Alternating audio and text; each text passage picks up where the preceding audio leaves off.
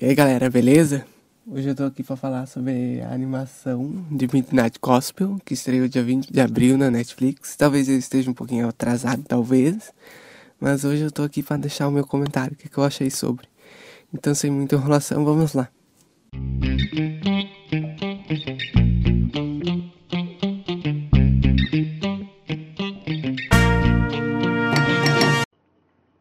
Bom, essa animação foi criada por Duncan Trussell e Perlanton Ward, o criador da Hora da Aventura. Sinceramente, foi muito mais do que eu esperava quando eu comecei a assistir. Eu achei muito diferente. Conta a história de um homem chamado Clancy que compra um simulador de realidades. E ele usa esse simulador para visitar outros planetas e gravar o Spacecast, que ele encontra pessoas no, nos planetas e chama elas para participarem do seu podcast para falar sobre determinado assunto.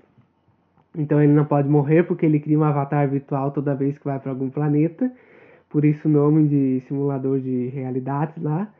E a cada episódio ele entrevista uma pessoa diferente. E todas são pessoas que participaram do podcast de Duncan Trussell na vida real. Que Duncan Trussell também tem um podcast.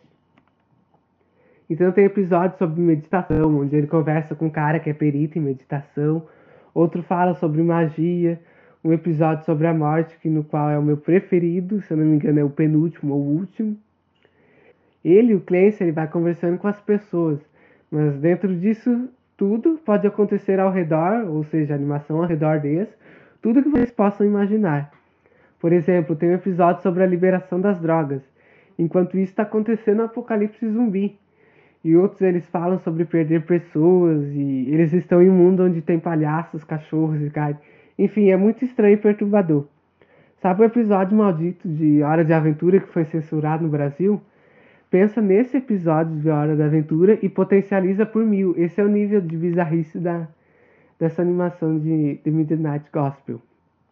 Que na minha concepção é incrível a bizarrice. Mas alguns episódios ele fala sobre a morte e está entrevistando a morte. E, ou seja, tem alguns episódios que até fazem sentido com a animação ao redor. Eu recomendo que você não maratone, porque são episódios muito densos e também temas muito profundos que fazem você refletir por horas. Fora esse arco que acontece dentro do simulador, na vida real de Clancy também tem uma história, coisas que acontecem na vida real dele. É, a cada vez que ele vai para um planeta, quando ele volta para casa dele, ele, ele traz algum objeto, um par de sapato, um chapéu, enfim.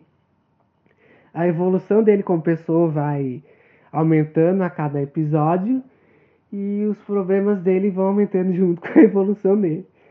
E se você gosta de um podcast, com certeza vai amar essa animação. Eu sinto que ele veio com a mesma intenção de Bojack Horseman, sabe? Agora que acabou.